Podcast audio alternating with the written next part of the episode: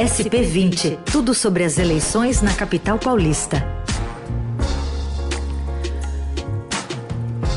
E a gente segue acompanhando as eleições aqui na capital paulista também com essa visão de bastidores, né, dessa coluna SP20 aqui na Rádio Dourado e também versão podcast. Hoje com a participação de Pedro Venceslau, repórter de política do Estadão. Tudo bem, Pedro?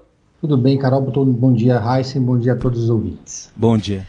Bom, reta final aí, é, campanhas a todo vapor e estratégias também sendo colocadas em prática, né? Pois é, os candidatos todos têm, fazem muitas pesquisas qualitativas para orientar, orientar suas estratégias e nessa reta final, é, cada um mirou a sua artilharia para um lado, né? O líder das pesquisas, o Bruno Covas, está evitando entrar em confronto, ele é o mais atacado, por estar tá sendo atacado por todos os lados, está fazendo uma campanha assim de jogar parado, mas está colocando no ar uma série de comerciais é, já meio que preparando, fazendo uma coisa meio preventiva, porque já prevendo que vai ter um aumento dos ataques nos próximos dias. Então ele tem falado muito em jogo sujo, falado em fake news, né? O russomano, que está derretendo nas pesquisas, agora está atuando em duas frentes. Agora, na partir da semana que vem, ou mesmo desse final de semana, desse feriado, ele vai começar a atacar muito o Guilherme Boulos, do PSOL.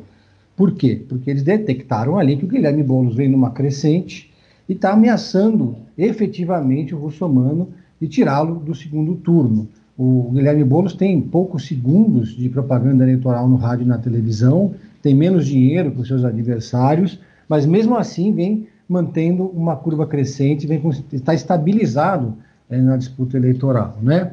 É, em outra frente, o russomano adotou uma estratégia delicada. Ontem, depois de um almoço é, com empresários, ele disse que o Covas pode não acabar o segundo mandato, quer dizer, numa referência indireta ao fato do prefeito estar fazendo um tratamento de um câncer.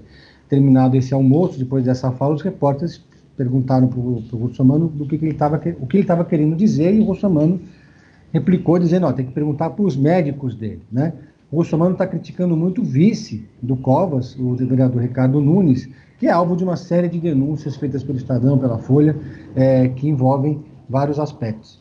Então, é uma estratégia delicada, né? É, por outro lado, o Márcio França continua naquela toada de bater na, no que ele vem chamando de Bruno Dória. Assim como o Russomano também tem usado um pouco essa estratégia. Os adversários têm tentado colar a imagem do governador no prefeito, porque na capital o governador João Dória é muito mal avaliado, perdeu inclusive a eleição na capital em 2018 com Márcio França, porque não terminou o mandato, deixou o cargo para disputar o governo paulista, né?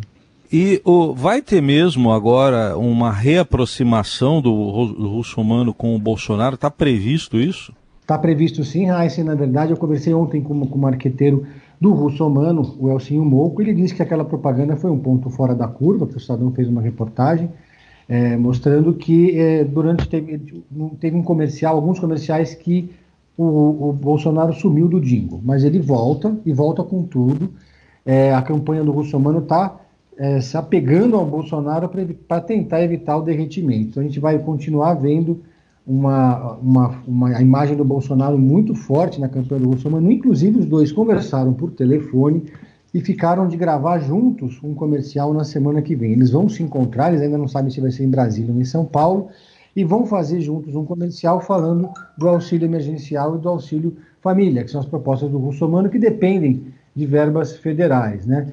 É, isso contrariando todas as pesquisas que mostram em São Paulo que a rejeição ao Bolsonaro aqui na capital é maior do que a aprovação. São Paulo está entre as oito capitais onde o Bolsonaro é mais rejeitado.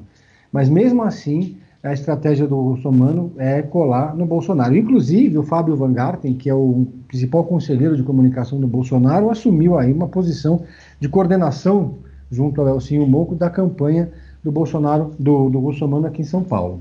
Muito bem, seguimos acompanhando então essas estratégias afinadas, pensando é, nessas últimas semanas de eleição aqui na capital. Pedro, obrigada, viu? Bom dia para você. Obrigado, bom dia a todos.